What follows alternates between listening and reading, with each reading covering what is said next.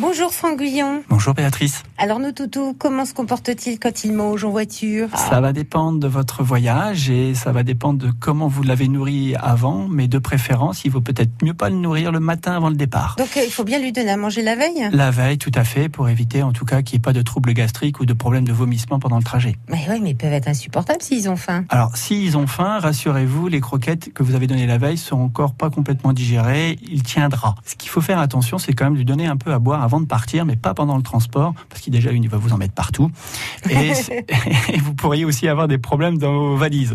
Oui. Donc voilà, l'idée, c'est de penser à avoir ce qu'il faut avant, vous allez pouvoir faire une pause et là, vous pourrez peut-être donner un peu de croquettes et surtout un peu à boire dans une gourde que vous aurez préparée pour pouvoir quand même le rafraîchir. Mais l'idée, c'est ne pas lui donner à manger le matin du départ. Alors euh, on leur donne aussi, on donne aux enfants des friandises pendant le voyage pour qu'ils se tiennent tranquilles. Est-ce qu'on peut faire la même chose avec les chiens C'est pas une mauvaise idée, je peux vous le conseiller complètement Parce parce que que les bouquins, j'ai j'ai essayé C'est- avec mon chien, ça Non, marche pas. moi, chez moi non plus Ouais. d'ailleurs. Moi non plus.